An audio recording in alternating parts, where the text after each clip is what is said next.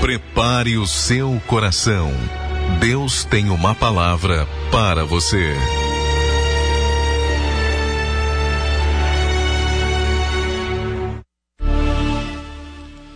Boa tarde. Livro de Naum, capítulo 1, tem um texto maravilhoso, porque nós lembramos do profeta Jonathan, é, Jonas, Jonathan, Jonas, que foi a Nínive pregar àquele povo. E a gente sabe muito bem que o profeta ele se levantou não para ir a Nínive, mas sim ele para fugir. E a Bíblia diz que ele desce a Tarso, ele entra no navio, ele então, dentro do navio vem uma grande tempestade, e nesta grande tempestade, os marinheiros, que já eram homens habilidosos, homens já experimentados é, na navegação, eles percebem que aquela tormenta era incomum. E eles então decidem lançar sorte, de maneira que a sorte caiu sobre Jonas, e Jonas revela que era um fugitivo e então é lançada ao mar, pois ele próprio disse: Se vocês me lançarem ao mar, essa tormenta há de passar. E isto de fato aconteceu. E aquele peixe, aquele grande peixe, levou a Jonas de onde ele tinha fugido, de onde ele deveria de fato estar, que era em Nínive. E ele então prega o evangelho, é, uma palavra para dizendo ao povo que deveriam se arrepender e, eles se arrependeram e ele ficou abatido com aquele arrependimento, não se alegrou.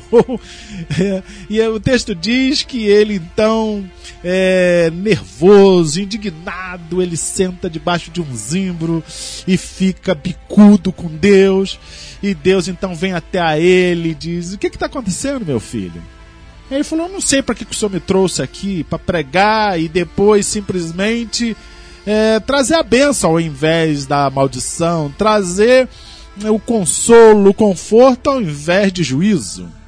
E então, desta maneira, Deus então começa a conversar com o profeta e vai ensiná-lo, vai dar algumas lições a ele, mostrando toda a sua bondade, toda a sua misericórdia. Por que, que eu estou dizendo tudo isso? É que no livro de Naum, diferente mesmo, diferente dessa narrativa, a Bíblia vai dizer acerca do juízo. Do juízo a este mesmo povo Nínive.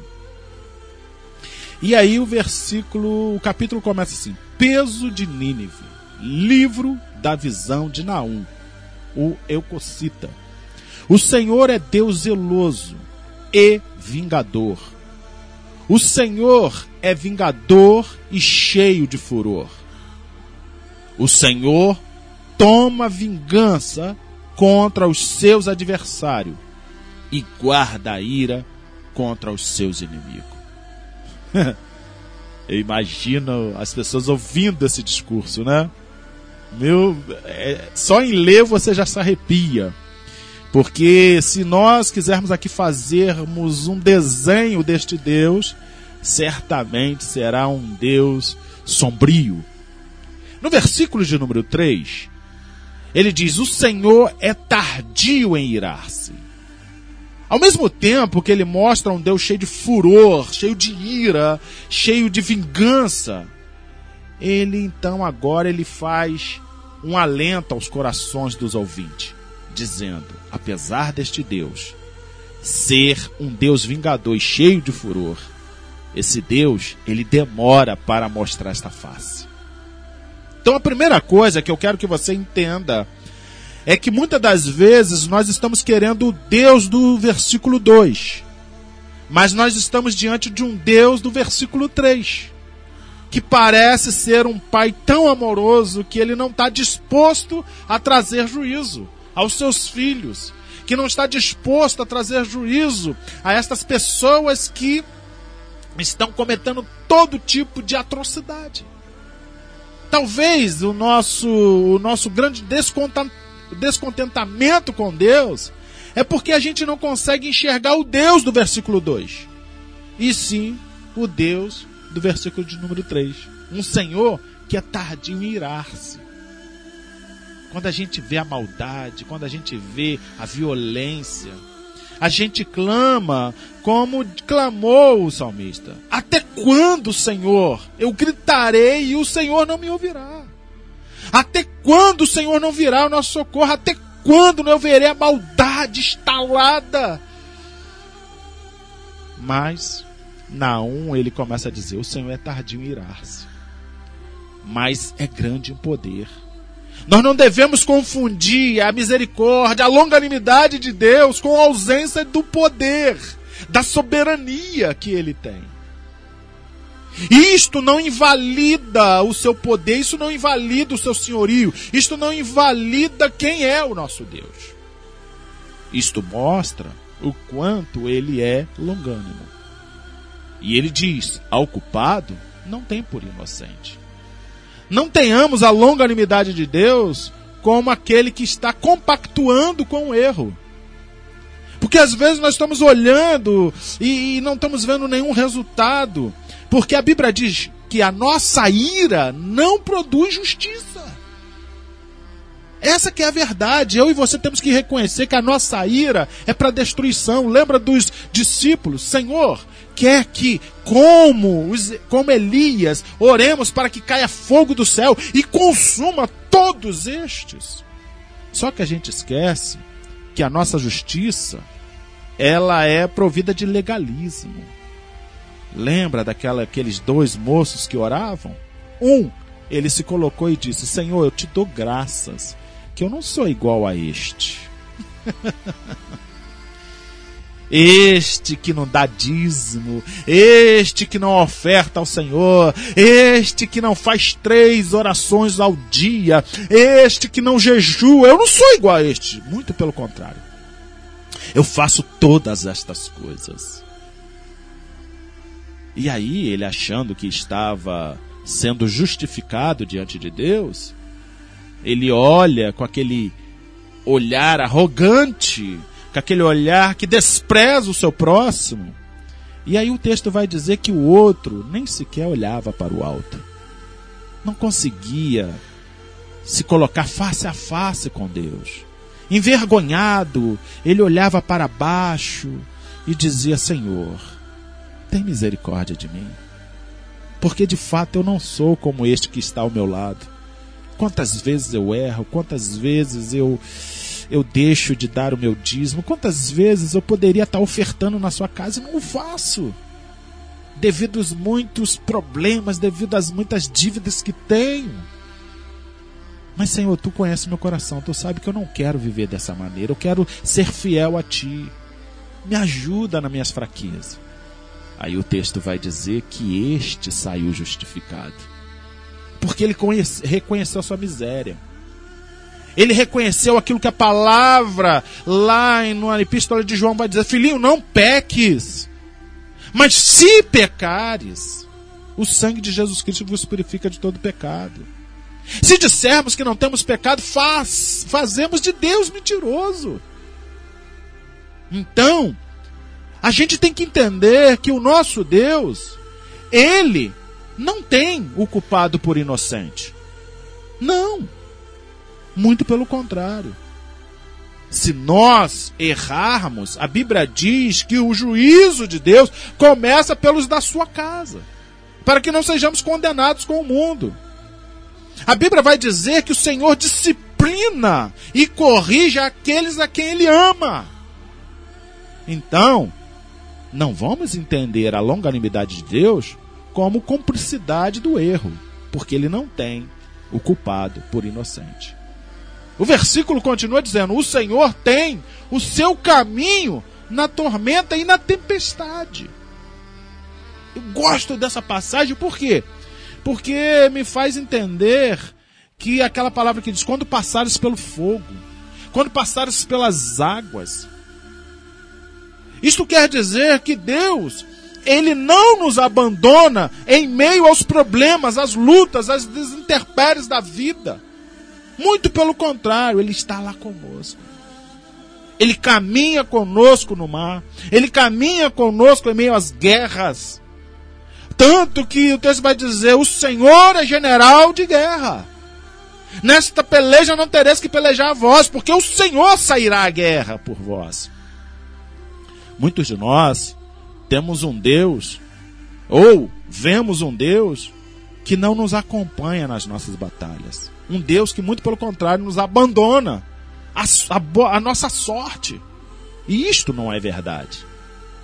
Naum está dizendo que o nosso Deus, ele também caminha em meio à tempestade, em meio às tormentas.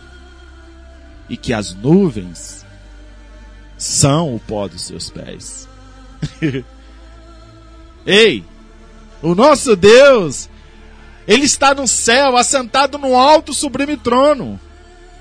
Mas eu acho interessante que Naum está dizendo: "Ei, o nosso Deus, ele não se preocupa em sujar os seus pés. Ele não se preocupa em estar habitando conosco. O nosso Deus, ele tem interesse na sua criação. E isto nos é dito desde o Gênesis. Quando na virada do dia ele vinha ter, ele vinha conversar, ele vinha ter comunhão com a sua criação, dizendo: Adão, aonde tu estás? Vim bater aquele papo contigo. Vim saber como foi o seu dia. Eu acho isso muito interessante. Naum continua nos dizendo: Ele repreende o mar e faz secar, esgota todos os rios, desfalece Bazã e o, Came e o Carmelo, e a flor do Líbano murcha. Os montes tremem perante ele, os outeiros se derretem, a terra se levanta na sua presença e o mundo e todos os que nele habitam. Quem parará diante do seu furor? Quem persistirá diante do ardor da sua ira? A sua cólera derramou como um fogo e as rochas foram por ele derrubadas. Mas no versículo de número 7 ele diz: O Senhor é bom. Ele vai fazendo um contraste que ele vai nos levando a um êxtase deste Deus Todo-Poderoso que abala céus e terra, que ao falar, ao falar de muitas águas, e as pessoas não conseguem se conter diante dele, e de repente ele, o Senhor, é bom. É como ele ele estivesse dizendo como salmista: provai e vede que o Senhor é bom. Não temam diante dele. Reconheça-o como Deus sendo todo bom. Nós somos convidados a entrarmos com ousadia na presença de Deus. Sabe, quando você só olha para Deus como um Deus de juízo, eu quero te dizer que Deus, Ele está guardando este dia do juízo. Haverá um dia que todo joelho se dobrará perante Ele. Haverá um dia que nós teremos que confessá-lo. Haverá um dia que nós teremos que vê-lo em toda a sua ira. Mas hoje, nós estamos diante de um Deus que nos amou de tal maneira que sacrificou o seu próprio filho para que eu e você pudéssemos alcançar a salvação. Porque Ele é bom. Ele é bom. E a sua bondade está disponível a nós. Olha o que, que diz. Ele serve de fortaleza no dia da angústia. Deus, Ele não é só bom, mas Ele está dizendo: vinde a mim. Ei, refugia-se em mim. Confia em mim, porque a Bíblia diz que todos aqueles que confiam no Senhor não serão confundidos, porque Ele é fortaleza. O salmista ele disse: é De onde me virá o socorro? Eu olhei para os montes, eu olhei para as montanhas, eu vi os lugares possíveis para que eu pudesse me refugiar. Até que eu olhei para o céu e vi que o meu socorro não vem desses lugares. O meu socorro não está nesses lugares altos. O meu socorro vem do Senhor, que fez os céus e a terra. O Salmo de número 91, ele vai dizer que nós devemos nos refugiar, nós devemos nos abrigar debaixo das suas asas. E lá nos sentiremos seguros. Os pardais encontrou casa, a andorinha ninho para si, e nós encontramos no Senhor, na sua casa, o nosso descanso, o nosso refúgio. Asaf no momento em que seus pés se resvalava. Asaf no momento de grande tribulação, de grande conflito de alma, de grande é, crise. Ele disse até que eu entrei na presença do Senhor, na casa do Senhor. E ali eu vi a resposta. E aqui eu encerro dizendo para você: serve de fortaleza de angústia e conhece os que confiam nele. O Senhor conhece os que confiam nele. Se eu e você estivermos confiando em Deus, Deus conhece. Deus nos conhece. Ei, lembra de Jó? Deus conhecia Jó. E por que que o conhecia? Porque Jó confiava nele.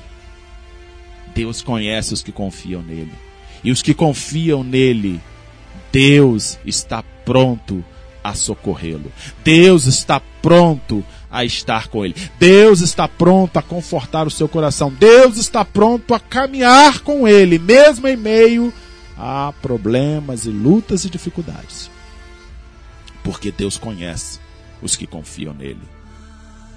Eu espero que nessa tarde você faça parte deste grupo.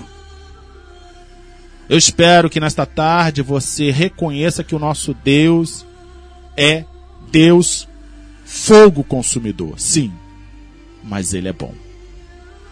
E como diz um filme, ele é bom o tempo todo. O tempo todo Deus é bom. E ele conhece os que confiam nele. Continue confiando em Deus. Continue depositando toda a sua confiança nele. Porque os que esperam no Senhor renovarão as suas forças. Os que confiam no Senhor são como os montes de Sião que não se abalam. Então, confia nele. E o mais, ele fará. Que Deus te abençoe.